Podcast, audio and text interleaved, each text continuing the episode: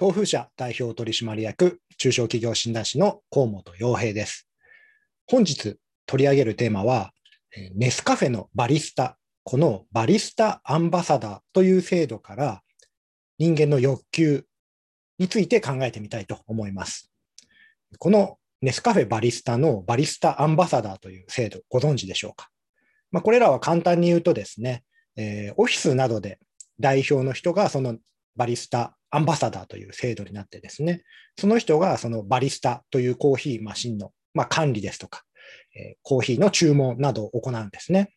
はい。そうすると、まあ、ネスレは、まあ、その人にコーヒーを届けて、で、その人は代わりに会社の人から、え、お金を例えば1杯20円などと注文して、その会社のオフィスコーヒーの管理を行うというような制度ですね。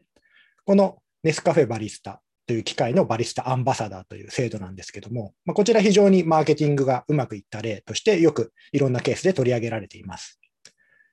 これに携わった、え、ネスレの方のですね、インタビューを読んだことがあるんですけれども、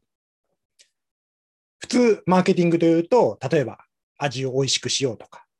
安くしようとかですね、かっこよくしようとか、まあ、いろんなことを考えるわけですけれども、もう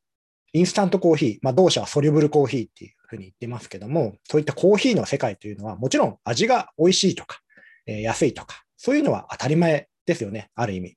このコーヒーはあのソリブルコーヒー、インスタントコーヒーより抜群に美味しいっていうことはなかなか難しいですよね。そうすると、単に美味しいとか安いとか、それだけで選ばれるのはもはや難しいと。じゃあ、人間の欲求のどこにアプローチすればよいかということで、マズローの欲求5段階説というのをご存知でしょうか？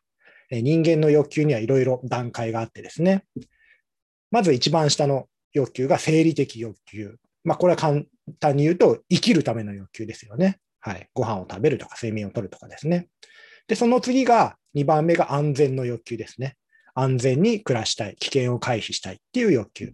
その上の3番目が社会的欲求ですね。えー、まあ、集団に所属したり、仲間を求めたりっていうのが社会的な欲求3番目。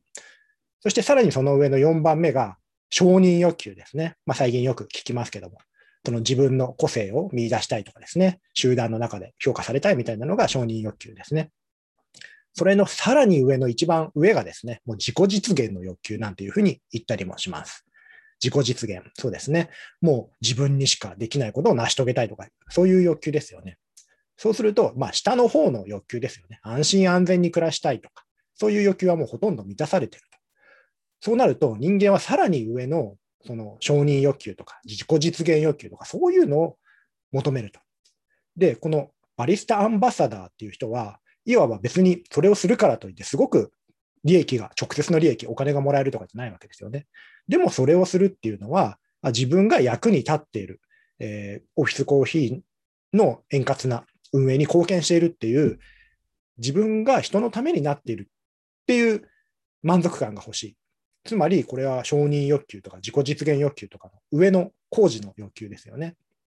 高いレベルの欲求ですよね。そういうものを満たす仕組みとして、バリスタアンバサダー制度があるというふうに言っていました。これを聞いて、あ、なるほどなと思いました。確かにそうですよね。もうコーヒーの味そのものとか、買ってください、買ってくださいだけではなかなかもう売れるものではないですよね。みんなそれぞれ商品も品質もいいので。そうなると最後に訴えかけるのは、単に美味しいとか安いとかではなくて、この商品を通じて自分が何かを実現できるとか、この商品を通じて自分が人に認められるとか、もはやそういう欲求を満たすところまで商品のマーケティングというのは来ているんだなというふうに感じました。